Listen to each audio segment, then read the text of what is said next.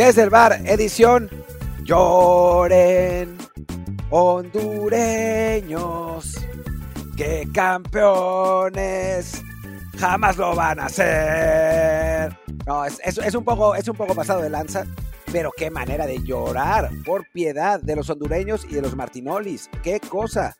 Digo, México gana 2-0 Honduras, después gana en penales también, califica a las semifinales de la Copa América, la verdad con muchísimo más sufrimiento del, necesario, porque el partido daba para, para sacarlo antes, sin jugar maravillosamente bien, ni mucho menos, pero a final de cuentas creo que lo importante es que se consigue el, triunfo y se avanza, y bueno, vamos a, desmenuzarlo, ¿no? Con, los, con las buenas y las malas, porque hubo buenas, también hubo buenas, esa es la realidad, hubo otras que no estuvieron tan bien, eh, pero lo importante creo es ganar, era ganar este partido en una situación complicada, y con una afición que al principio empezó a gritar y después ya se reconcilió, como pues, buena afición mexicana, y ah, hubo, hay, hay muchas cosas que, comentar en el episodio de hoy. Yo soy Martín del Palacio y me acompaña como siempre Luis Herrera. ¿Qué tal Martín? Barra del Bar, fans de Footbox. Ojo que decías que México calificó a las semis de la Copa América. Bueno, ojalá, ojalá. es a las semis de la CONCACAF Nations League y de paso con eso el boleto ya seguro a la Copa América para tranquilidad de CONCACAF y Conmebol, eh, que de ahí se agarró también la, gente de Honduras para quejarse de, un supuesto robo, ahorita lo desconocemos, pero bueno, eso, gana México, califica a la Copa América, con lo mínimo, porque a fin de cuentas es una victoria en penales, que no hubiéramos imaginado que se iba a sufrir tanto, pero bueno, lo, lo importante al menos era avanzar, que hay gente que parece que ya, ya tiene muy, pues ya en el, chip puesto de que pase lo que pase, hay que quejarse y no se puede ni siquiera festejar ganarle Honduras. Hombre, evidentemente no es algo para saltar de alegría y decir que buenos somos, pero peor sería perder y quedar fuera ante Honduras. En fin, como siempre le decimos, estamos en Apple Podcasts, Spotify y muchísimas plataformas más, así que por favor suscríbanse donde más les guste y déjenos un review de 5 con comentario para que más gente nos encuentre como hicieron, por ejemplo, el señor Porras, digo Torres, digo José Antonio Torres, que nos comenta, dejémonos de payasadas, tomen el teléfono rojo, háblenle a la Volpe y resolvamos el problema. Después del Mundial volvemos a pensar en algo diferente. Bueno. Pues bueno, pero no creo que la Volpe sea alguien que resuelva el problema a esa mucho menos. de su vida. Después, Alberto González nos comenta, no soy de esa afición histérica que quiere que Jimmy se vaya a la primera, pero veo, que, pero veo que Jimmy no analiza los partidos, no cambia su esquema, no tiene variantes, va a la misma cada partido. Ah, las variantes han vuelto a las voces de la afición, no sé si al, partido. Yo, a ver, ayer me parece que, que, que sí, también obligado por la necesidad, ¿no? Eh, que sí hace cambios con, con, variaciones. En el partido anterior, eh, cuando, cuando México perdía ya 2-0 también eh, hace un cambio en el que saca, si no me equivoco, a Jorge Sánchez por Quiñones. Em, hace, hace variaciones. A mí me parece que, no va por ahí el problema eh, de, Jimmy Lozano. El problema en el partido de ida para mí fue la falta de experiencia. Y creo que, eh, que en general ese es el problema de Lozano. Es un tipo muy inteligente, muy estudiado, pero con, pues la verdad, muy poca experiencia de campo, ¿no? Dirigió una selección sub-23 y dos clubes en Liga MX a los que no les fue bien, normalmente, digo, salvo excepciones, escolaría, perdón, eh, escaloniescas, eh, cuando alguien llega a una dirección técnica de las selecciones porque tiene una larga carrera recorrida en el fútbol local con muchos triunfos y títulos, etcétera, y eso te permite adaptarse, adaptarte y, y, bueno, eh, entender las, las, situaciones dada esa experiencia y esa, eh, ese pasado triunfador. No es el caso de Lozano y me parece que lo padece de tanto en tanto, aunque bueno, no sé si tenga el mismo comentario, eh, quien, no, no, me acuerdo el, nombre de, la persona que lo dijo, pero gracias por escribir, no sé si tenga el mismo comentario después del partido de ayer, ¿no? Sí, bueno, era de Alberto González que creo que el tema del Jimmy, pues sí, como señalas, ¿no? Le, le falta experiencia, eso ya lo sabíamos desde antes de que, bueno, desde que lo nombraron, por lo menos, bueno, en este caso ha sido una, una serie en la cual, pues sí, la está ganando. También la ganaron parte de sus jugadores que, nunca habían estado en un partido en CONCACAF en Centroamérica, digamos de, verdad, jugando de visitante con público hostil, no con puerta cerrada. Y bueno, pues echando a perder se aprende. Afortunadamente aquí no se echó a perder, simplemente sí se sufrió mucho más de lo debido. Y hablando de sufrir, último comentario que voy a poner es de A. Beller que nos señala, por favor hablen del chino. Aplaudible su actitud todo el tiempo, pero sin broma le conté 10 centros malos y un par buenos, además de fallar dos penales que pasarán desapercibidos por meter el tercero. A ver, eh, sí, tiene razón. O sea, el chino entró muy voluntarioso y eso ayuda. alguna vez tuve un debate eh, gigantesco con Ramón Raya y después me peleé en Twitter con los antiguos superanalistas que ya ni existen, em, porque Neymar tuvo un partido así con el PSG en, en el que intentaba todas, ponía en peligro la defensa todas y después cagaba el centro o, elegía mal, etcétera, ¿no? Creo que eso es lo que pasó con el chino. O sea, ya lo hablaremos ahora en el análisis del partido. Creo que el chino cumplió una función importante eh, a la hora de encerrar a los hondureños en su área, porque cada vez que la tenía generaba peligro, pero eligió constantemente mal y centró muchas veces mal también, ¿no? O sea, no hay que eh, no hay que edulcorarlo, no fue el mejor partido de Huerta, eso, eso está claro, creo que en buena medida por la precipitación que tenía todo el equipo, no solamente él, eh, pero sí, ¿no? Sea, así como muchas veces hablamos muy bien de, Chino, eh, porque lo hace muy bien, esta vez creo que a nivel pues estratégico fue importante, como también lo fueron Santi, como también fue Quiñones, pero a la hora de ejecución no, no estuvo fino y me parece que está claro, ¿no? Sí, ya en todo caso, ahorita que en la segunda parte del programa hacemos el hombre por hombre, eh, ahí nos estiramos un poquito más en el análisis del chino.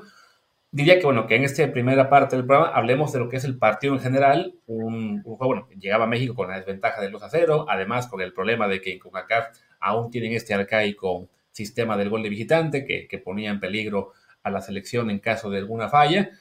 Y esa falla por poco llega, porque en el primer tiempo, si bien México muy desde el principio logró este, eh, generar peligro y empezar a, atacar eh, la puerta de cómo se llamaba ese portero, ya se me, fue el nombre. Eh, Mengíbar. Mengíbar.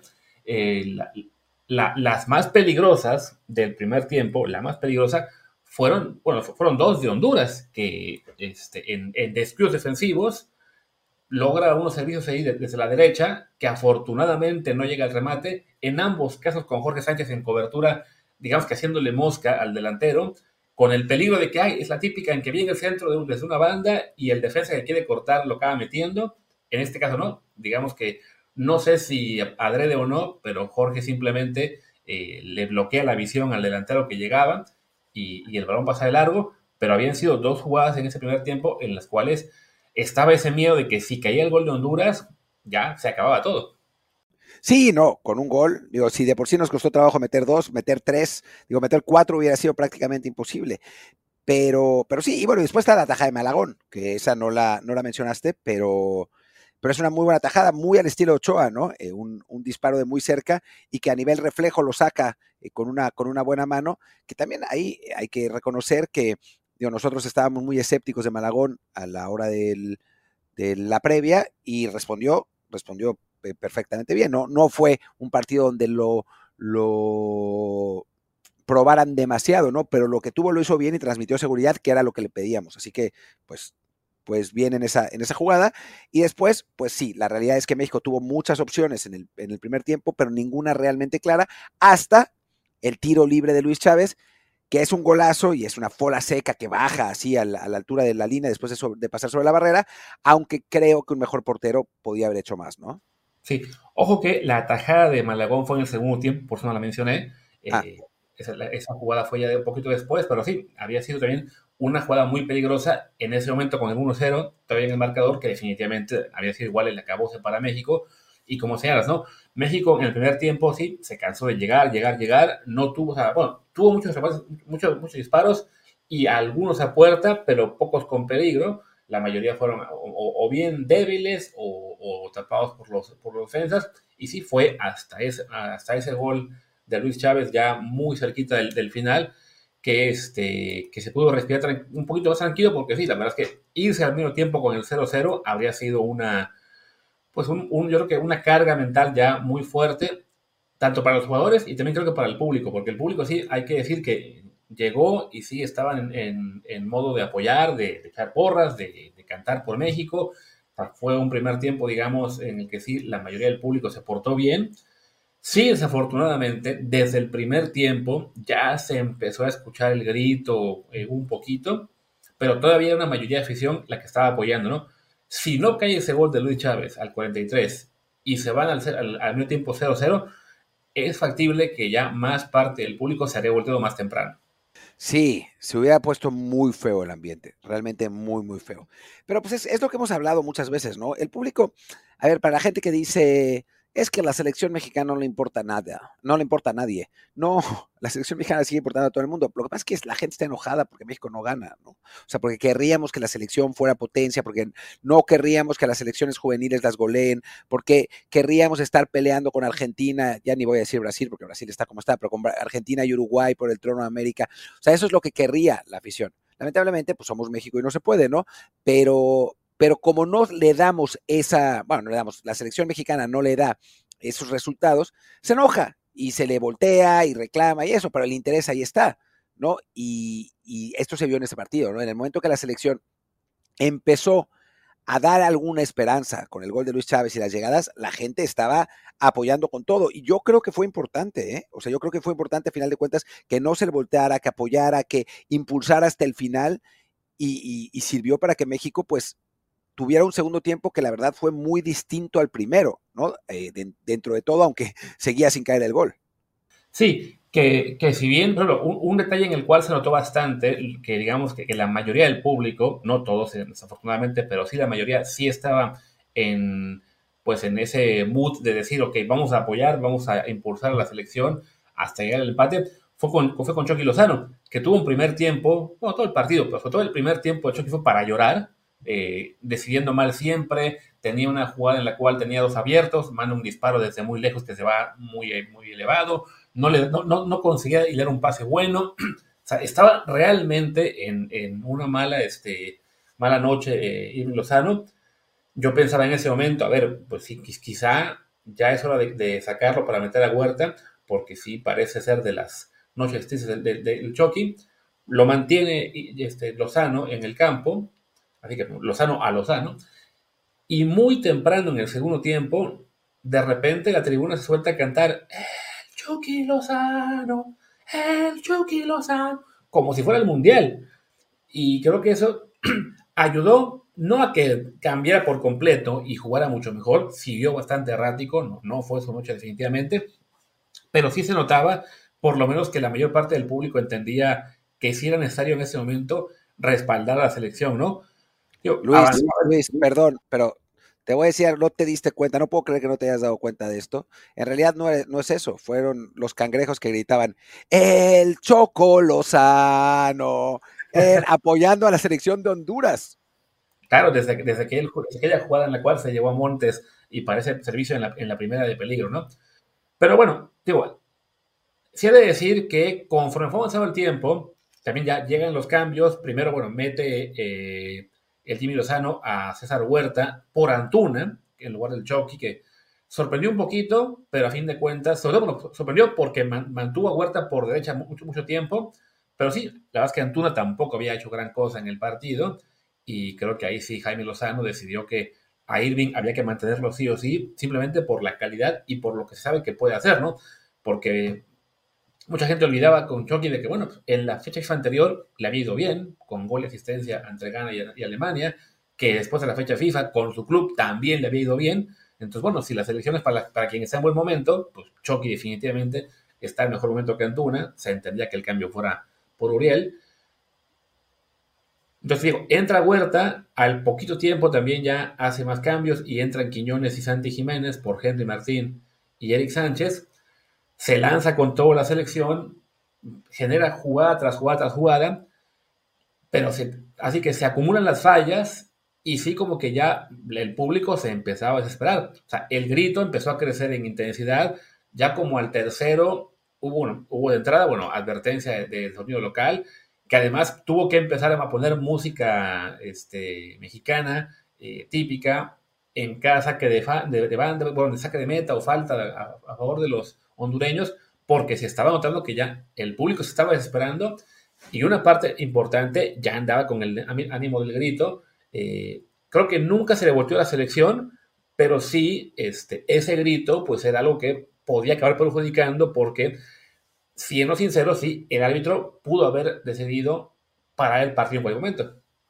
Podría haberlo hecho, sí, a final de cuentas no, no lo hizo. Em, pero sí, podría, podría haber pasado. No sé para qué sirve en ese protocolo para el, partido, yo nunca lo he entendido. O sea, tendría que ser un protocolo distinto, pero bueno, sí lo, lo, pudo haber hecho. Le hubiera cortado el ritmo a una selección mexicana que ya a esas alturas estaba buscando desesperadamente el, el, el gol que le diera el empate global.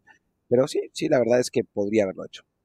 Sí, que una de las quejas que, que escuché de, que no tanto, esa, esa, no tanto desde Honduras, sino más bien desde los México-hondureños que estaban en las redes, es que mira, sí, el árbitro benefició a México al no parar el partido por el grito, hay que decir que es muy común que los árbitros se hagan tontos, dan la advertencia una, quizá dos veces, pero es raro que lleguen al punto del protocolo en el cual paran el partido. Yo creo que en parte porque se dio, en ese, sentido, en ese partido creo que se dio cuenta el árbitro de que, bueno, no era la mayoría del público, el sonido local estaba haciendo todo lo posible por, por tapar el grito y porque se, se, mantuviera un ambiente más tranquilo. Y creo que sí, pues hay una, una reacción muy natural del arbitraje de decir, bueno, que eso se acabe cuanto antes, ¿no? O sea, parar el partido no iba, no iba, a, no iba a significar, ok, lo paramos y ya se acabó, pues ya no dura. O sea, simplemente o sea, lo paramos, hay que regresar a los tres minutos, o este, está lloviendo, vamos a acabar todavía más empapados. Bueno, no, bueno, y luego los hondureños hubieran llorado porque se repusieron tres minutos más, no, bueno, en fin. Sí, no. Entonces, bueno, ahí está la primera circunstancia por la cual se quejaban los hondureños, ¿no? De que no, no se paraba el partido, bueno, porque se quejaron algunos a posteriori, ¿no? Pero bueno, avanzaban el, el, segundo tiempo, este, luego viene la lesión de Luis Chávez, que en un, ya como al KEF, como 78 algo así, este, le dan calambres, eh, dice, no, sí, sí quiero seguir, a los 10 segundos, no, siempre no puedo, tuvo que hacer ahí un, cambio eh, Jaime Lozano, mete a Romo en su lugar, este, con eso digamos que se, queda con un cambio menos, porque ya vio las tres ventanas, pero bueno, México en ese momento ya fue el punto de desesperación total de estar lanzando, bueno, de todo, ¿no? O sea, hubo centros, hubo intentos de llegada por el centro, o sea, hubo 50 mil ocasiones, desafortunadamente, pues no caía, no caía, estaban muy fallones Quiñones y Santi, también alguna había desperdiciado este Huerta, etcétera.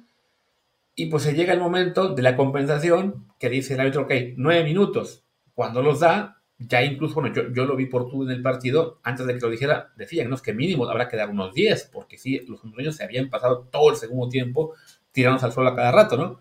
Sí, a ver, te interrumpo, te interrumpo un poco porque creo que te saltaste partes importantes. Eh, digo, el final del partido, la, la, realidad es que México es muy superior. O sea, es realmente muy superior. Pasa que falta, falta puntería, pero para, para hablar de la, de la superioridad del equipo mexicano, simplemente decir que generaron por lo menos cinco o seis ocasiones clarísimas de gol. O sea, yo hace mucho que no veía a, un, a una selección mexicana generando tal cantidad de, de, ocasiones claras, ¿no? Eh, y fallándolas. Fallándolas, claro, obvio ese es el problema, ¿no? Pero, pero a final de cuentas sí se generaron, sí se puso en posición de, de, de ganar el juego. La, la, cifra de los expected goals es absurda. México tuvo, y aquí la, tengo porque la voy a sacar en Twitter al rato, México tuvo 38 tiros a gol contra 3 de Honduras. Y después su expected goals fue 5.2 a 0.5. O sea, esto tendría que haber acabado en goleada. Sí, la gente puede, digo, los, los hondureños, los martinolis pueden llorar de que cómo puede ser que México haya ganado solo 2-0 este partido y la selección no convenció y los ayudó el árbitro, ¿no? Pero México generó las ocasiones suficientes como para ganar por goleada este partido. Pasa que sí, los delanteros estuvieron tremendamente fallones, pero yo sí creo que los cambios, a final de cuentas, ayudan a eso, ¿no? Ayudan a encerrar a los hondureños, ayudan a generar esas, esas ocasiones claras. César Montes jugando de nueve al final, que también tiene un par que, que, se come, pero bueno, pues es, es, más normal. Edson intentando también, el propio Santi, o sea, me parece que dentro de la parte que hay que rescatar del partido es esa, ¿no? En un partido, cuando con las emociones hasta arriba y con la desesperación también, ¿no? Eh, pero en un partido donde el equipo rival está echado atrás con los 11, porque todavía no le habían expulsado a nadie, eh, México genera un montón de ocasiones de gol. O sea, de hecho, en la transmisión de, de TUDN en Estados Unidos, que si van a ver una transmisión de, de la selección, vean esa. Las otras no valen la pena. La de TUDN en Estados Unidos es la que vale la pena porque ahí hablan de fútbol. Eh, decían, eh, comparaban el, el partido con el de Haití, del preolímpico, ¿no? Donde México se cansó de fallar y fallar y fallar y fallar ocasiones claras. Esta no fue para tanto porque esas del partido de Haití fueron ridículas, estas fueron futboleras, pero sí, la de Quiñones que tira por afuera, un remate de César Montes, Santi tiene otra, o sea, a final de cuentas creo que, que México sí genera opciones claras de gol que si hubiera resuelto, pues no tendríamos todo este debate, México habría ganado 3-0 en, en, en tiempo regular sin añadido, en fin, ¿no? O sea, hubiera sido eh, otra cosa. Pero sí me parece que hay que rescatar eso, ¿no? O sea, como la actitud del equipo, la capacidad de generar ocasiones contra un, contra un rival tirado atrás, que no, pues, no suele pasar. O sea, México cuando se le encierran atrás tiene posesión estéril y es desesperante. Bueno, en este caso sí las generaron. O sea, vale la pena hablar de estas cosas dentro de un eh, marco de partido que en el que seguramente habrá más críticas que elogios, ¿no? Más allá del pase. Y después sí, como bien dice Luis, llega el añadido que, fueron nueve minutos y que después, durante el añadido, los hondureños habrán perdido unos cuatro por estar tirados. Sí, que de hecho, este, o sea, fue muy notorio que, que se estaba perdiendo mucho tiempo y el árbitro, antes de que caiga el gol, les avisa, voy a dar dos minutos más, que es muy normal, o sea, eso cualquier persona que vio la Copa del Mundo o que vea el fútbol europeo en este momento, sabe que sí, que ya, ahora el arbitraje está dando más tiempo de compensación el detalle es, claro, que no es tan común ver en otras ligas, otras selecciones, a, un rival gastar tiempo como lo intentaron los hondureños, que, que, es, que es válido, ¿no? era su partido, ellos tenían la ventaja, ellos sabían que había que cotar a México como, como se pudiera, se vale. Pero bueno, afortunadamente en este caso, el árbitro sí estaba llevando la cuenta del tiempo que estaba perdiendo, incluso hasta el directivo este, vicepresidente de la Federación Hondureña, que habló eh, tras el partido, que dijeron, no, sí, los nueve minutos los, los, los doy por buenos, sí eran correctos, ¿no? Pero luego, ¿por qué ellos más? Bueno, pues porque sí, porque en esos nueve minutos hubo tres o cuatro que este, también fueron del portero tirado y no me quién más estuvo también ahí haciendo seleccionado. Pues claro, lo normal era que el árbitro dijera, ok, pues saben qué, van otros dos y bien pudieron ser tres. Y afortunadamente para México es ya en ese minuto 11 del, del añadido que cae el gol de Edson pues que sí, era un premio a lo que había sido el, esfuerzo ofensivo mexicano.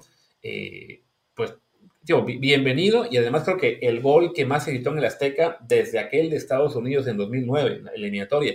No, yo te digo, te digo otro, te digo otro que también se gritó igual. El de, Raúl, El de Raúl de Chile. el, es que el de Raúl, que también fue un grito fuerte, ese partido todavía no quedábamos eliminados eh, con el empate. Todavía no. A ver, yo, yo, estaba en ese estadio, en, ese partido en el estadio. No quedábamos fuera, pero la sensación es que este, quedábamos fuera. O sea, todos sabíamos que necesitábamos un milagro para, para avanzar si, si, México no ganaba ese juego. Y además era Panamá en el Azteca, que no era la Panamá de ahora, que es un equipo más de respeto, no era una Panamá que, bueno, eh, y, el equipo venía muy mal, muy mal. Yo, ese, ese, es el, yo estuve en el partido contra Estados Unidos, en el, en el 2-1 del que hablamos. También estuve en el 1-0 de Borghetti, eh, cuando, antes de 2002, que también fue un, alivio. Y estuve en el de Panamá, la chilena, las tres veces en el estadio. Y te puedo decir que el de, el de Panamá es el que más se gritó. Ya, digo, ya, a lo, que yo porque lo vi por televisión en el de Panamá, sí me parece, bueno, que por lo menos el, lo que fue así, el, el que anoche, me recuerdo sobre todo el de 2009. El punto es que este, incluso aquellos que ya estaban volteándose o que ya estaban haciendo el grito, que ya estaban un poco con las ganas de reventarlo todo, pues tanto que dicen de que es que la selección la odiamos porque no gana. Pues miren, ahí está un partido en el cual México está en estado de un gol para salvar la eliminatoria y lo consigue en último segundo, genera la reacción que generó, ¿no? tanto del público como de quienes lo cantaron en la narración, como en las redes, porque a fin de cuentas, pues la selección esté jugando bien o mal, pues queremos que gane. Digo, sí, habrá los que se hacen los, eh, los finos y, ay, ay, no, no, ¿cómo les puede dar gusto ganarle a Honduras, que es un rival muy débil? Pues sí, es muy débil también nosotros, hay que también asumir nuestra realidad, ¿no? Cae ese gol, se va todo ya al tiempo extra. Del tiempo extra creo que no hay tanto que decir en cuanto a que, de entrada, bueno, hubo ahí, aprovechó Lozano para recuperar el cambio que le debían y, meter uno más, que metiendo ahí a Orbelín y a Julián Araujo, sin, un poco parecido a lo que pasó con los cambios anteriores, ayudó eso sí a mantener el, asedio, a seguir atacando, no hubo tanta claridad como fue en el, segundo tiempo. No, recuerdo yo así muchas jugadas de gran peligro. La que más peligro tuvo fue un contragolpe de Sar Huerta, en el cual el defensa hondureño casi le rompe la pierna, yéndose desde atrás. Afortunadamente quedó únicamente en la falta de tarjeta roja. Eh, pero bueno, no, no, no lo estimó como pudo ser por la forma en que entró. Pero sí fue un, ya una, una prórroga en la cual claramente, por un lado, Honduras estaba simplemente tratando de llegar a los penales y México, todo que se con 10, y México ya digamos que sí, aliviado de, esa, de ese estrés de quedar eliminado, no estaba atacando con tanta intensidad. Sí, me parece que el, el esfuerzo mental y físico de los últimos 20, 25 minutos del, segundo tiempo, del tiempo regular, pasó factura a la selección mexicana, ¿no? Y ya eh, como que se tranquilizaron las aguas. Creo que, a ver, como estaba el partido con los hondureños derrotados eh, psicológicamente y eso, buscando ya los penales, México podía haberse arriesgado un poquito más y buscar el triunfo, pero también en el fútbol el, aspecto psicológico es importante y creo que eh, llegó un momento en el que la selección sintió que ya había hecho lo más difícil al marcar el segundo gol, ¿no? Y se olvidó un poco de que, bueno, se podía perder en penales, ¿no? Al final se ganó, eh, y ya hablaremos de los propios penales, pero sí creo que psicológicamente te juega eso un poco en contra, ¿no? Haces el gol, hay un, eh, como que es una celebración de gol en la que pasas, ¿no? No en la que empatas y de pronto pues te encuentras con otra media hora de partido y dices, puta, ¿qué hago aquí? ¿No? O sea, ¿cómo, cómo resuelvo si ya me gasté todas mis reservas en, en el final del segundo tiempo? Tanto que creo que México no tiene ni una clara, tiene un par de llegadas ahí, pero ni una realmente clara, ¿no? Y, y bueno, así se escapa el tiempo y se va a los penales. Y en los penales, digo, más allá de que Malagón hace una, una buena tajada en uno eh, y que los mexicanos en general cobran bien a secas, hubo un par que las estuvo a punto de sacar Mengíbar, de todo, de lo que se va a hablar es de lo del chino Huerta, ¿no? De los dos penales que repiten, que hay que decirlo, están perfectamente bien repetidos. O sea, están 100% bien repetidos. No debería haber ni polémica en esto. Sí, la, regla es el portero no puede levantar ambos pies eh, antes del cobro y en ambas fallas de Huerta el portero eh, estaba claramente adelantado ya de la línea, entonces que lo, que lo repitiera el árbitro, o en el caso del VAR que le avisaban, pues era normal, ¿no? Yo, ahora ya hasta porque se cumplen las reglas a favor de México, eh, hay quien tiene esta, este delirio de, que se los favorece, ¿no? Yo, sí, México afortunadamente gana, sí, los penales la verdad es que sí hubo un poquito de miedo porque de entrada yo comentaba justo creo que tirara que ojalá que lo metiera, pero no me gustó nada que Santi fuera el primer tirador, porque yo entiendo que sí, que el primer tirador suele ser el delantero que él dice, no, yo quiero tirar primero, ¿no? Y entonces ya el, resto del equipo, ok, sí, tú tira primero, ¿no? Tú, eh, qué bueno que estás mostrando carácter, que quieres ser el, el ¿cómo se dice? El, el héroe, lo que sea, ¿no? Pero cabrones, Santi llevaba ya una racha de penales fallados, tanto con selección como con su club, y venía además de estar un poco fallón en el tiempo regular, yo si hubiera eh, querido ver a un cobrador más seguro para el primer tiro. Yo, afortunadamente lo mete, que por poco lo vuela, pero bueno, entró, que es lo importante, pero sí siento que ahí hubiera sido bueno que alguien con, con, con personalidad y también con más eh, seguridad en los cobros, como Johan precisamente, que fue el segundo cobrador, hubiera empezado.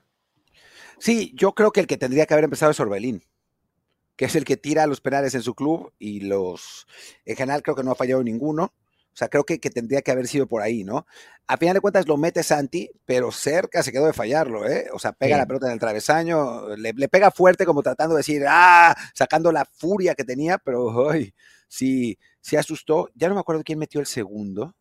El segundo fue Johan. Johan. Que cobra, muy, muy, bien, pegado al palo. Además, Johan sin, no, no es un cobrador habitual eh, siendo defensa, pero sí recuerdo que metió en los Olímpicos y también con el Cremonese, si no me equivoco, en la Copa de Italia la temporada pasada también marcó. Entonces, bueno, es un cobrador efectivo. El tercero el Orbelín.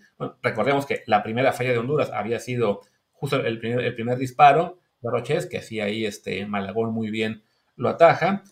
Se van ya eh, uno y uno, que mete Johan, mete Acosta, mete Orbelín, mete Ellis. 3 a 2, Llegan los de César Huerta y sí, primero, pues el, la sensación de, uy, otra vez vamos aquí a estar en problemas porque primer intento, el pasito, ay, me paro, ay, disparo, y no, la falla, se la para el portero. Se repite, bueno, está bien. segundo intento, otra vez, me, voy a hago el recorrido, me vuelvo a parar, disparo flojito, me lo volvieron a parar y además lo, cobró un peor el segundo que el, primero. Y por suerte ya al tercer intento ya le hizo menos a la mamada, aunque también como que se quería frenar el cabrón y mete el, gol, que ya eso pues dejó toda la presión en, en, en Nájar, que es quien falla el cuarto, y con eso no, no hizo falta el quinto tiro, que si no me equivoco iba a ser este... ¿Quién iba a tirar? Creo que Romo. ¿No era Lozano? Ah, claro, sí, que veo aquí Romo, pero Romo estaba amonestado. Sí, creo que puede, que fuera Chucky. Al, final, pues ya, como no hizo falta, nunca se confirmó. Sí, yo me imaginaría que era Lozano, ¿no? Que también tiene los penales eh, a veces del PCB. Em, y que, bueno, por su experiencia tiene sentido que, cierre la tanda. Sí, y lo del chino es que no hay debate, ¿no? O sea, en el primer penal se adelanta un poco. Eso es lo que me pareció raro, ¿no? En el primer penal se adelanta, un poco Mejíbar, se lo repiten, y en el segundo se adelanta metro y medio. o sea, como, ¿por qué si después de, de, que te, te, repiten un penal te adelantas tanto? Y lo peor del asunto es que el chino los cobró tan mal que hubiera sacado los dos sin adelantarse. No era necesario. Sí, quizá el primero, ahí sí le ayudó un poquito más. Eh, el segundo sí fue el que estuvo muy, muy mal cobrado, definitivamente. Digo, que ahora, ahora ya, ahora que leemos de, de cada uno individualmente, nos enfocamos en lo del chino, pero bueno, lo importante, ya para cerrar esa primera parte del episodio, que se va a hacer larguísimo, es eso, ¿no? Que se consigue el resultado, se gana en penales, además, en penales, sin Ochoa, que había sido el héroe de varias tandas en Centroamérica, eh, con ACAF últimos, últimos años, y sin Raúl Jiménez, que yo estaba un poco temeroso de que Chin se gastó los cambios Jaime Lozano al final de bueno, en la prórroga, para meter a Julián y Orbelín y dejó, fuera, y dejó en la banca a Raúl, que si hay algo que todavía le sale bien es tirar penales, pero bueno, afortunadamente salió, sirvió para que recupere con Santi como, como, cobrador, se consigue el pase a la Copa América, también el pase a la semi de la Nations League, nos tocará Panamá y Estados Unidos contra Jamaica en nuestra semi, y un poco de tranquilidad en cuanto a que no creo que vayan a correr a Jaime Lozano de aquí a marzo, pero sí, pues un recordatorio de que esta selección pues sigue siendo una selección débil comparado con lo que hemos tenido en las últimas décadas, muy, muy frágil defensivamente, muy poco contundente a la ofensiva, y mira que tuvo 38 disparos ayer y solo metió dos, y muy frágil mentalmente todavía. Yo no sé si tan frágil mentalmente, ¿eh? O sea, creo que este partido ayuda. Eh, la selección no dejó de luchar, no dejó de pelear. Si se hubiera perdido, no se hubiera perdido por la, por la misma razón que se perdió en, Honduras, creo. O sea, creo que fueron problemas de, de atrabancamiento y ejecución, que es dentro de todo normal. O sea, me parece que, el espíritu de combativo estuvo ahí, eh, que las ganas de, atacar estuvieron ahí.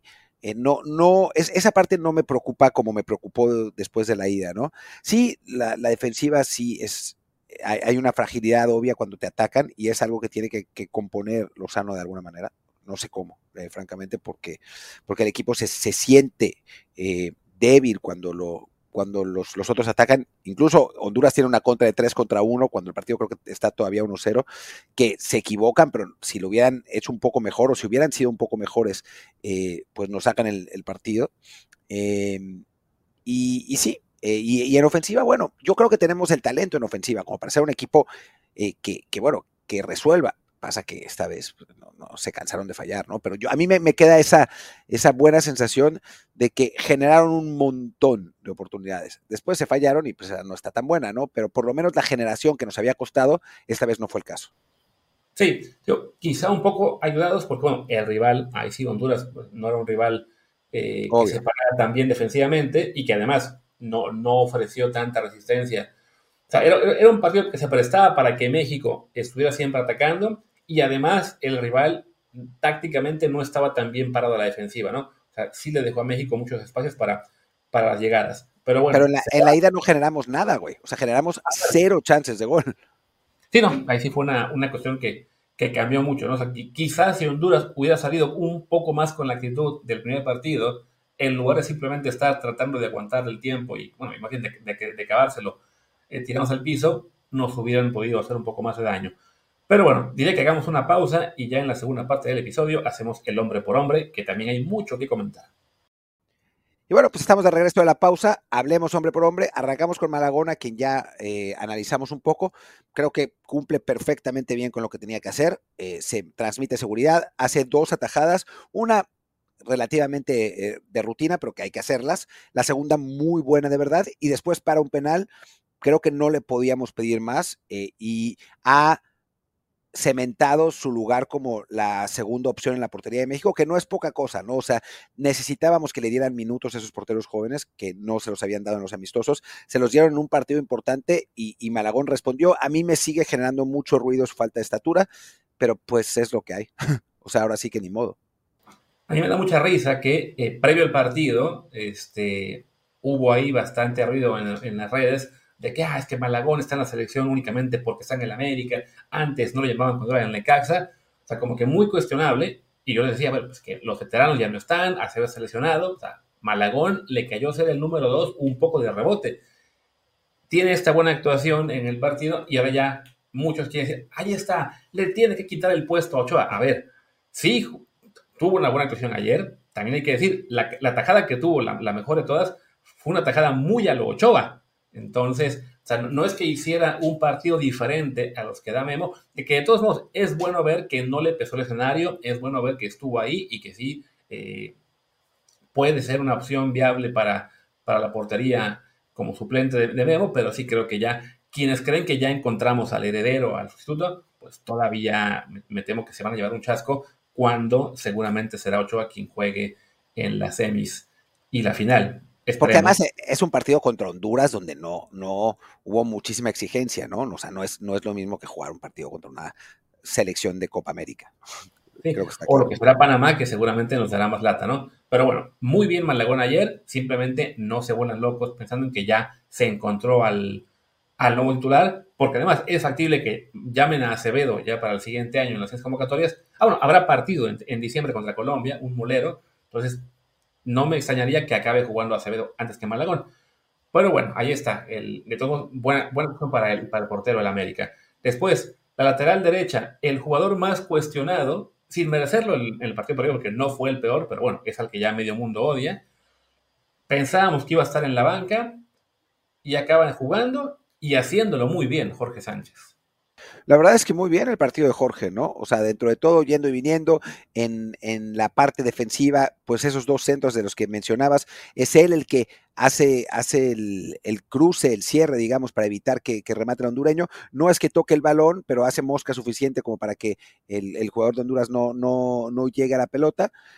A final de cuentas, creo que no se le puede pedir más a un, a un carrilero, ¿no? Eh, creo que, que, cumple. También en la, en la medida de que es un partido que se adecuaba a sus características, ¿no? Donde no iba a haber mucha presión defensiva, donde el, lateral iba a poder atacar con, pues dentro de todo, bastante tranquilidad, porque no, no te iban a, tirar un pelotazo largo y ganarte la espalda, pero bueno, o sea, uno cumple con el partido que le toca, y Jorge lo hizo. Sí, ¿no? Y a fin de cuentas, bueno, las de peligro de Honduras llegaron todas por la izquierda, ninguna por su banda, él estuvo bastante sólido en, labores defensivas, no solamente en esas dos intervenciones en las que sí, de entrada evita el error de, tocar el balón y que se fuera al, marco, y sí, tapándole ahí la visión al, al, delantero rival. En general, un juego muy, muy sólido como defensa. Al, ataque no pudo aportar tanto, pero bueno, no, no es, eh, mm, sabemos que no es su fuerte, digamos, ¿no? No, no es un carrilero este, hiperofensivo.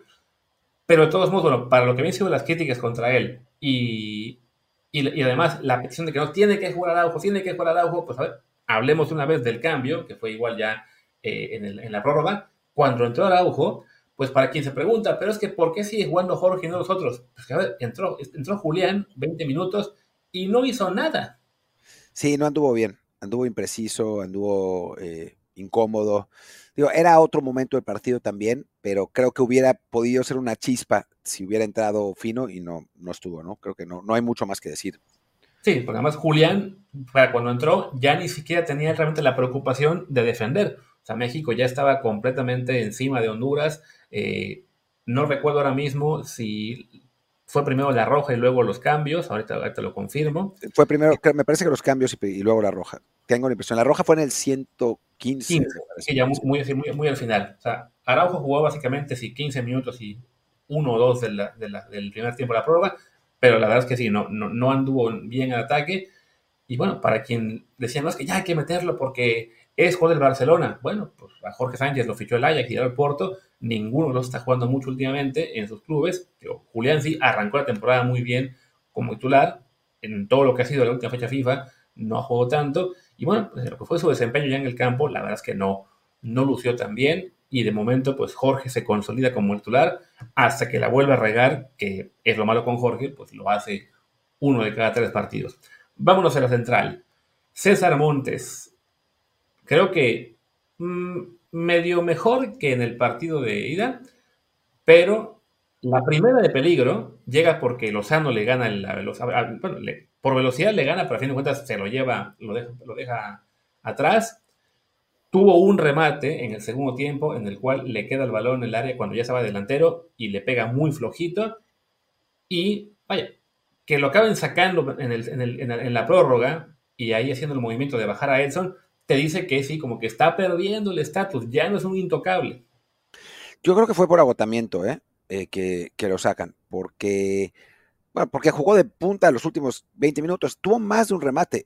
Yo me acuerdo que tuvo por lo menos dos, una, una de las cuales ya en tiempo de compensación que, hijo, que sí duele, duele que lo hubiera fallado, ¿no? O sea, yo, yo no lo vi mal, vi peor a Johan. Eh, hay una jugada que, en la que le ganan a Johan y, es, donde se genera, la, me parece, la, tajada de Malagón. Em, pero no vi tan mal a Montes como, eh, como también no lo había visto yo tan mal en el partido anterior. Pero sí, no, no está en su mejor nivel, ¿no? Eso, y eso me parece que está claro. De Johan, yo me acuerdo que la segunda jugada del, primer tiempo, en la cual igual ahí lo que comentamos, que César hace un poco de mosca, es porque Johan le entra muy mal, creo que a Ellis en, la marca. Así que le entra como antes de que él se fuera a Italia a aprender a defender, pues se le olvidó y sí fue una, una mala técnica de Johan. Y sí, también en el, quizá en, la jugada del segundo tiempo, en la, de la tajada de, de, Malagón, también tuvo lo que ver.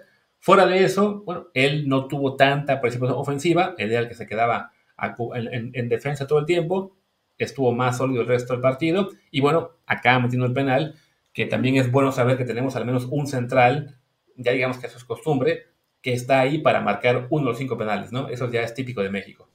Sí, siempre hay un central, o sea, era Rafa, que bueno, gracias Rafa. Em, Héctor creo que alguna vez metió un penal también. Claudio Suárez era un excelente cobrador de penales. O sea, sí, hay, hay siempre alguno que nos puede sacar de, de ese apuro. Ahí está, ¿no?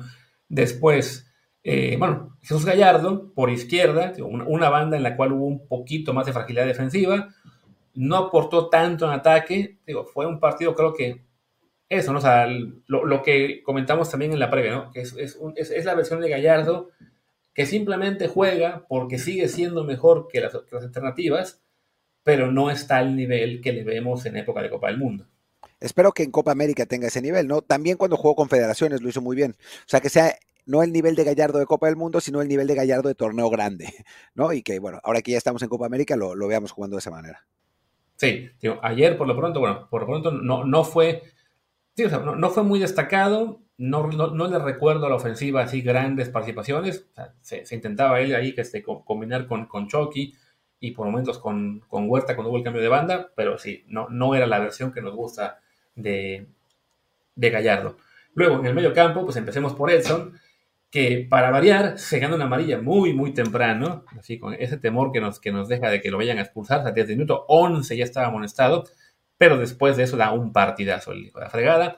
No solamente es que mete el gol del empate al 101, es que la personalidad que mostró todo el partido, siempre, digamos, atinado en las coberturas, vimos a una versión muy cercana al mejor Edson. Sí, creo que el hecho de ser capitán, de que no estuviera Memo, le hizo eh, tener un, digamos, encauzar correctamente su carácter, ¿no? O sea, a veces tiene ese carácter fuerte que ya lo conocemos, pero a veces lo emplea para mal, ¿no? Peleándose con los, con los rivales, metiendo faltas a destiempo, siendo excesivamente voluntarioso. Esta vez me parece que el brazalete lo ayudó a entender que lo que se necesitaba era un líder y no un güey con carácter nada más, ¿no? Y creo que eso ayudó, fue de los que más empujó, de los que más remó en la última parte, y creo que el gol fue justo premio a su, a, ese, a ese empeño, ¿no? A esas, a esas ganas y, a, esa, ese liderazgo. Y pues ojalá lo tengamos siempre así, porque sería pues un jugador que es un jugador que tiene que aportar más por, por, eh, por estatus, ¿no? Juega, es el, el, que, el único que juega eh, bueno, no el único no, porque Raúl también, pero digamos, el único que, que está en un equipo más o menos protagonista en la mejor liga del mundo y tiene que mostrarlo en el lugar donde, donde es el mejor jugador, ¿no? Que es, que es en la selección mexicana. Sí, sin duda. Después, bueno, vamos en la con Luis Chávez, que en general bastante bien. O sea, en el primer tiempo eh, comentaba en la transmisión que como que lo querían ver un poquito más adelantado, que, que arrancaba desde muy atrás. Eh, pero en general estaba muy sólido en, el medio campo, mete ese golazo que definitivamente es, es importante para, para mantener el equipo eh, pues siempre con la posibilidad cercana del, empate, del, empate, global. Desafortunadamente en el segundo tiempo eh, se sale por, pues creo que eran calambres, no sé bien, no, ya no le dieron las piernas, pero bueno, es una condición muy buena, digamos que a mejor nivel de lo que habíamos visto después del Mundial.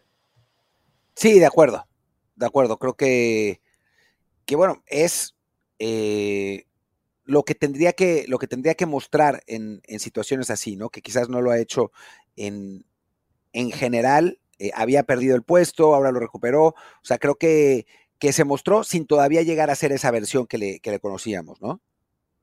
Sí, y bueno, pero por lo menos también para, para cuando llegue el momento de, de que ya la gente le dé la espalda, porque ya no será un joven voluntarioso que está eh, dando la cara por México, sino una diva inflada europea impuesta por Televisa. llevemos la cuenta, ya vive de los goles contra Arabia, contra Jamaica y contra, ahora que fue este Honduras. de entrada, ya es el mejor cobrador mexicano de tiros libres desde Benjamín Galindo. A ver, y en una, en una época del. Bueno, Alberto García Aspe también tenía el suyo, ¿eh? ¿eh? Pero en una época en la que no se meten goles de tiros libres de tiros libres, ¿no? Es, es, raro ver goles de tiros libres, más de esa distancia.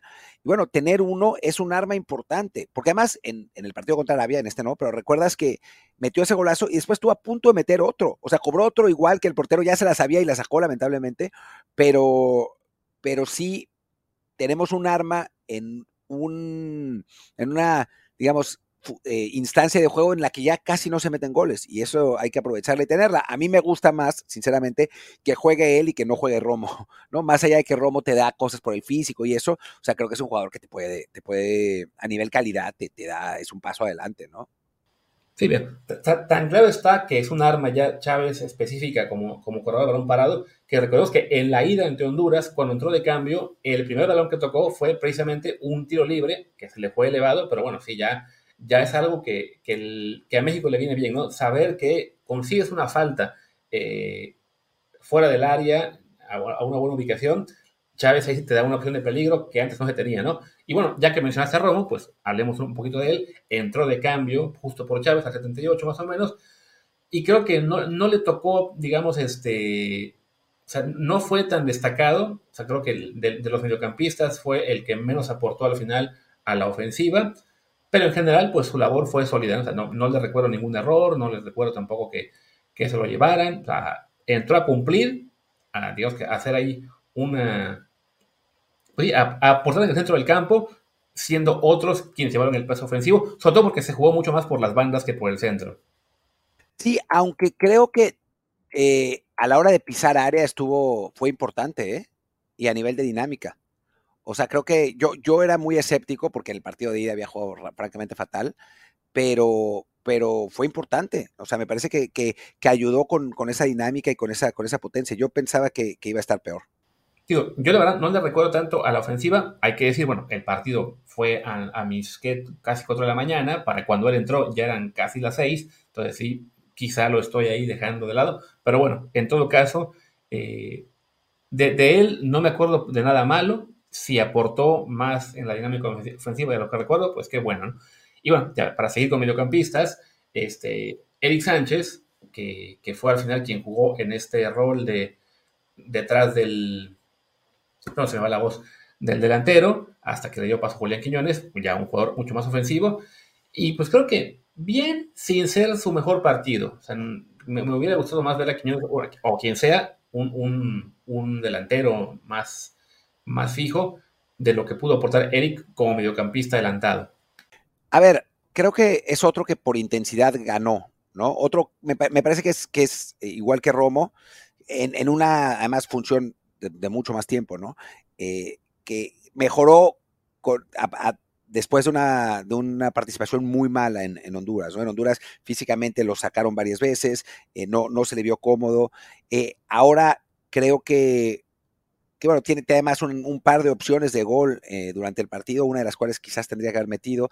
me parece que, aportó un poco más. Yo no me siento cómodo con él jugando ahí. O sea, a mí me gustaría más en, en un 4-3-3 como el que ponía Martino, ¿no? Con, con dos interiores. Creo que esa, esa, función de mediocampista mixto que puede llegar a pisar área, pero que, tiene que, pero que puede regresar a, recuperar por intensidad, le, le viene eh, mucho mejor a, Eric, ¿no? No me parece que sea un futbolista como para estar detrás de nueve, pero creo que en este caso no lo hizo mal, eh, aportó eso por intensidad, justo además en, en, o sea, las opciones que genera él son antes de que México se vuelva loco y vaya al ataque, ¿no? Son cuando México le estaba costando trabajo todavía y, bueno, tiene que ser un poco más decisivo en, en, esas instancias, como lo ha hecho algunas veces en Pachuca, pero yo no lo vi mal tampoco a, a, Eric, no es que haya sido el crack del partido, ¿no? Sí, y bueno, Eric sale al 70 por Quiñones, que es quien toma ese rol un poco detrás del 9, aunque sí, digamos, mucho más este, en rol de delantero, mucho más ofensivo que Eric. Y de Quiñones hay que decir que, bueno, sí, estuvo muy participativo, que, tuvo bastantes jugadas de, peligro, que tuvo muchas ocasiones de gol y que las falló todas. Yo siento que a Julián sí le pesó un poco el escenario. Yo también, y que fueran los primeros partidos de selección, ¿no? O sea, creo que eh, está con, le hemos puesto y me refiero a nosotros como la prensa y los aficionados, un manto de Salvador que quizá todavía no tiene, ¿no? Y, y, sí, es un jugador con características distintas a las de los, la mayoría de los futuristas mexicanos y que eventualmente creo que las va a terminar mostrando, pero le ganó lo atrabancado. Creo que también la situación lo, lo condiciona, ¿no? Porque México tiene que, presionar y tiene que anotar y hay desesperación y, tratamos de recuperar el balón y correr por él, en fin, ¿no? Y me parece que, que le ganan las ansias, porque esa jugada que tira afuera, también en, las, en Liga MX últimamente ha fallado bastante, ¿eh? Pero esa jugada que tira afuera, hasta hace un mes la metía sin problemas, ¿no? El, mano a mano que me parece que es el más claro. Em, las otras son rebotes y es complicado, pero sí, un jugador de ese nivel tendría que haber metido por lo menos una de esas tres, ¿no? Eh, y termina, termina fallándolas. Pero el mano a mano me parece que es, ese sí, una, una prueba de que necesita estar más tranquilo y, tratar de no ser el, de no sentirse el, héroe, ¿no? Porque con un poco más de calma esa pelota, o sea, el portero estaba totalmente eh, vencido, podía meterla de cualquiera de los dos lados, la trata de cruzar demasiado y la tira afuera.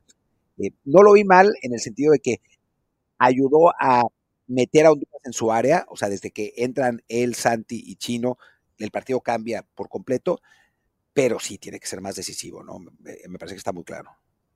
Sí, y es que además esto, el que, el que tan nervioso, que, que fallara tantas ocasiones de gol, eh, para mí, digamos, claras fueron realmente dos, casi tres, o sea, no, no solamente el mano a mano, pero bueno, es un, es un recuerdo de por qué a los técnicos, sobre todo de selección, les cuesta tanto el, el cambiar de alineación, ¿no? El por qué le dan tanto peso a la jerarquía, a la experiencia. Pasó un poco por, con el partido en, Honduras, lo que comentaba, ¿no? De que, bueno, la mayoría del equipo no tenía experiencia jugando ante un entorno hostil en Centroamérica y medio se cagaron un poquito. Y ahora le pasa a los que entran de cambio y que son todavía pues, los que están de, de, de ingreso más reciente de la selección. Julián, muy, muy nervioso. El propio César Huerta también, ahorita hablamos un poquito más de él, lo, muy voluntarioso, pero muy poco efectivo. Santi, que ya llevando más tiempo en selección, también está, este, le está costando el, poder ya asumir el rol de nueve titular y que le vaya tan bien como le va en el Feyenoord. Pero sí creo que a Julián, al ser apenas su segundo partido con la selección, pues sí, estaba ahí como que tratando de, justificar su llamado y le costó, le, le pesó bastante, aunque creo que será cuestión de tiempo que ya, que se vayan un poco los nervios, que empiece a haber este, más efectividad de cara al marco y que nadie siga cuestionando el por qué está en selección mexicana. No, creo que, a ver, es, hay, que esperar. Es una cuestión de tiempo y ya, por suerte, va a poder jugar el molero de, fin de año contra Colombia, además, para que lo hacen, lo que lo hace más divertido. Y lo que necesita son partidos, ¿no? Son partidos de selección y ya los tendrá. Sí, aunque creo que el molero, no recuerdo cómo está el asunto, pero creo que choca con la final o algo así, entonces... Ah, mira que puede llegar, claro. que llega a la final, por ahí no, no lo jugaría. Pero bueno, ya ahora vamos con, la delantera. Bueno, pero además no, no, no, no, no, no va a haber problema. Estoy viendo y América pierde con Pumas en semifinal y al ah, que perdemos en la, para el molero es al Chino Huerta. Pero bueno. Excelente. Y bueno, hablemos ahora de los extremos. Ya comentamos con Antuna y, e Irving titulares. Ya hablamos mucho de esa. Irving en un partido en el que no le salía nada y creo que hasta el final, o sí, este, pues de esos partidos en los cuales las quiere intentar todas, se quiere llevar a varios, eh, se desespera porque no le sale. Me sorprendió que acabara el partido.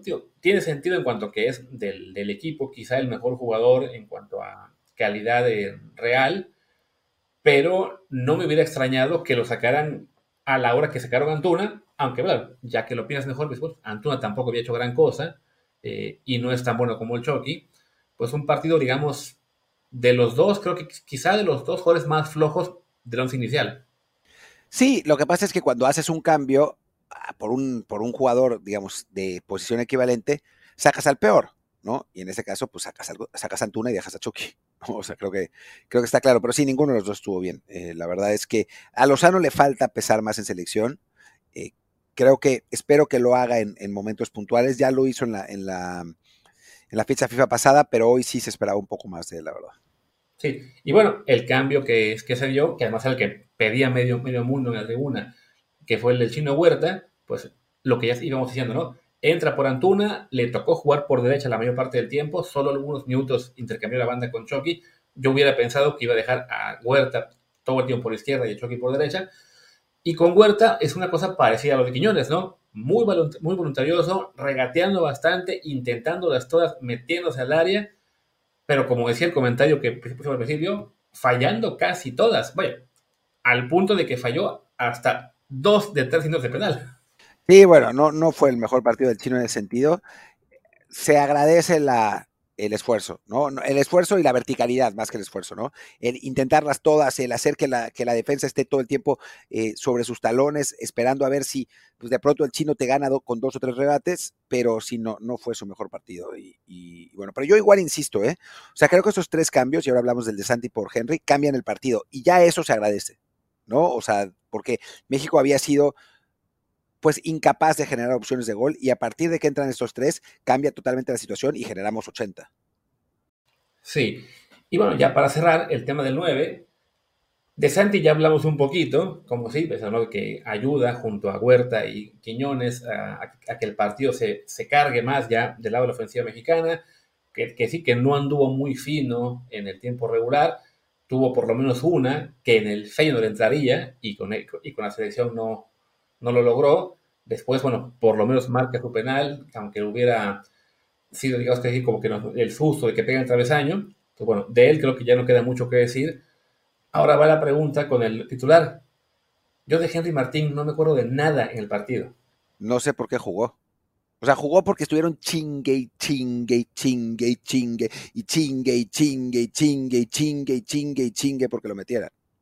Pero ya lo metieron, ya está. O sea, quitémonoslo de encima, ¿no? O sea, puede jugar en, situaciones puntuales, es uno de los cuatro delanteros que podemos tener, no tiene el nivel para ser titular de selección mexicana, lo ha mostrado mil veces, mil veces. O sea, por es, ese sí que vive de un gol en, el Mundial, ¿no? En un gol que, que metió parado sobre la línea y ya está, ¿no? O sea, la insistencia por Henry Martín es incomprensible, francamente. Yo, quizá comprensible en el partido de ayer en cuanto que, bueno, ni, ni Chris, ni, Chaco Jiménez, Chaquito, ni Raúl Jiménez habían jugado bien en la ida.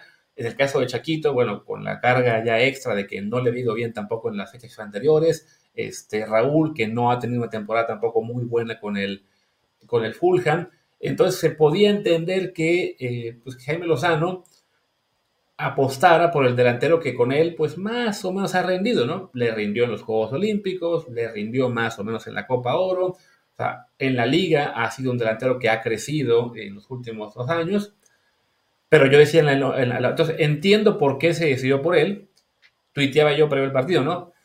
Es muy deprimente que ha pasado un año después de Qatar y todavía nos encontramos a Henry como titular, ¿no? Había quien me saltaba, pero es que, ¿qué tienes en contra de Henry? Si es muy bueno. Y pues, a ver, Henry es lo que en su época fueron, a lo mejor, Miguel Sabá, Luis Miguel Salvador, Alan Pulido. Quizá del que está más cerca es de Omar Bravo, pero para un 9 que fue titular de la selección, ya tanto una Copa Oro como una Copa del Mundo, es el 9 más débil que hemos tenido en 30 años. Pero yo creo que esta vez es circunstancial, ¿eh? Y, y también el Mundial fue circunstancial, o sea, obviamente si Raúl no se lesiona, el titular hubiera sido Raúl sin problema alguno, ¿no? Pero ya, ya, o sea, creo que estos son sus últimos partidos como titular, fue, me parece, su última oportunidad en una, en una situación importante. Em, creo que ya, ahora en el momento que Santiago se, se libera un poco de la presión y empieza a hacer goles, eh, lo, lo pasará sin problemas en el, en el ataque. Eh, cuando Quiñones empiece a estar más, em, más familiarizado, también será, estará por encima de él. Me parece que, como dices, eh, fue, es por circunstancia, porque los otros delanteros no habían funcionado, pero este fue tan inédito que ya estuvo. Sí, yo, yo, me puse a buscar hasta en Twitter para pensar, ok, a ver, no, no será que simplemente yo tengo este, esa tendencia contra Henry Martín, que, que sí hubo, pero no, o sea, ya busqué, y sí, yo no, no recuerdo absolutamente nada de él, salvo que salió por Santiago. O sea, no, le recuerdo una sola tiro a gol, una sola combinación. seguro las tuvo. Y digo, el partido fue una madrugada, eh, se va rápido mucho de la memoria, ¿no? Pero sí es de que para, el, para la siguiente fecha FIFA, cuando empiezan a decir, ay, es que Raúl apenas lleva dos goles con el Fulham, o Santi todavía se pone nervioso con el Tri, pues es que Henry suena feo, ¿no? Pero más allá de cansar a los defensas rivales, no veo que haga nada. Bueno, SofaScore, que hay que, hay que tomar sus, sus, calificaciones, tiene a Henry como el peor del partido. O sea, no el peor de México, el peor del partido. Y con mucha diferencia, ¿no? Tiene 5.9, mientras que el siguiente más bajo es Rigoberto eh, Rivas de Honduras con 6.2. Y el siguiente peor de México es Eric Sánchez con 6.6, ¿no? O sea, está muy por debajo del, del resto de jugadores. Así que, pues no, no hay cómo defender a Henry Martín, ya está. Sí, yo, yo estaba viendo las cifras score y es algo parecido. O sea, lo ponen con 5.9, lo mismo que arriba de. Creo que son, bueno, son parecidas. Están, veo, la, que yo veo, sí hay ahí otro 5.9 hondureño, pero lo mismo, ¿no? O sea, Henry Martín es el único de México que está completamente en rojo contra la mayoría en verde y un par en amarillo, ¿no? Entonces, bueno, pues sí, la verdad es que lo, lo pusieron porque, como dices, ¿no? Porque la circunstancia lo demandaba al menos ya no vuelve a haber ningún partido de, tal presión para Jaime Lozano hasta la Copa América.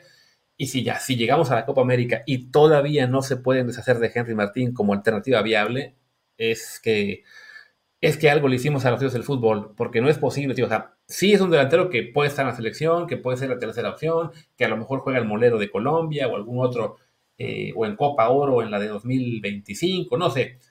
Pero sí, que, que, que todavía sea titular viable, porque uno está lesionado, otro está cansado, otro está nervioso.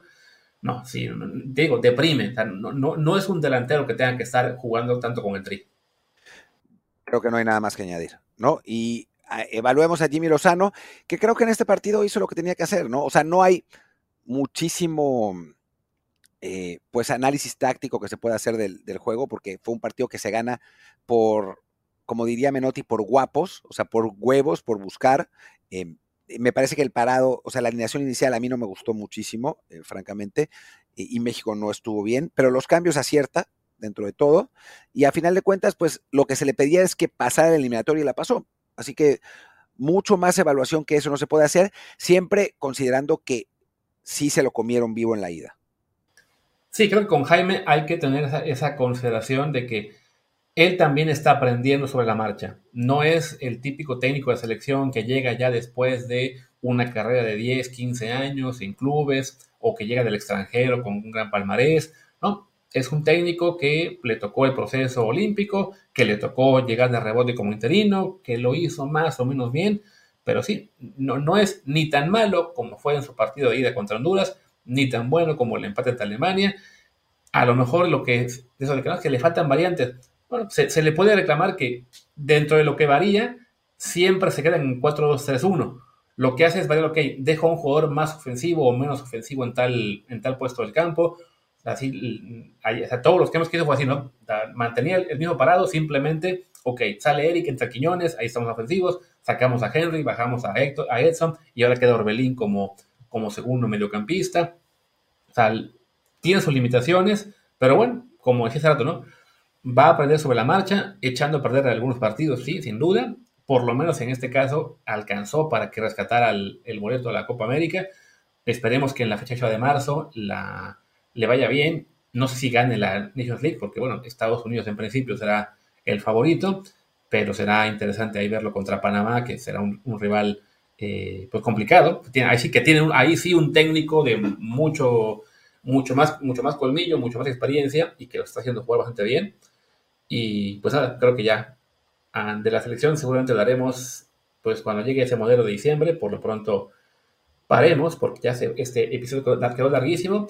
Y regresamos mañana a hablar pues de lo que fue el resto de la fecha FIFA, de la repesca que arranca en México y a ver qué más. Lo único que diré es que Estados Unidos no va a llegar a la final de la Nations League. Vamos, Jamaica. Va a perder con Jamaica, como suele perder en semifinales cuando juegan entre ellos. Es, eso es lo que... La, ha, ha, habido ya varias veces que Estados Unidos está a punto de jugar una final contra México y no puede porque pierde con Jamaica la semi, va a volver a pasar. Van a volver a perder. Pero bueno. Con la Jamaica en la que no tenías ninguna fe. Con la Jamaica en la que en el episodio del, creo que fue del viernes, decías que no, van a parar con Canadá. Y mira, aunque, aunque intentaron robarles y le dieron a Canadá 10 minutos para que metiera el gol, pues no pudo Canadá meter el gol. Escuchen el episodio del viernes para darse cuenta cómo en eso que dice Luis no es cierto. Pero bueno, en fin, vámonos, vámonos. Yo soy Martín del Palacio, mi Twitter es arroba martindelp. Yo soy Luis Herrera, el mío es arroba luisrha, el del programa es desde el bar BOD, desde el bar pod, que también es el canal de YouTube, y en Telegram estamos como desde el bar podcast. Gracias y hasta mañana. Venga.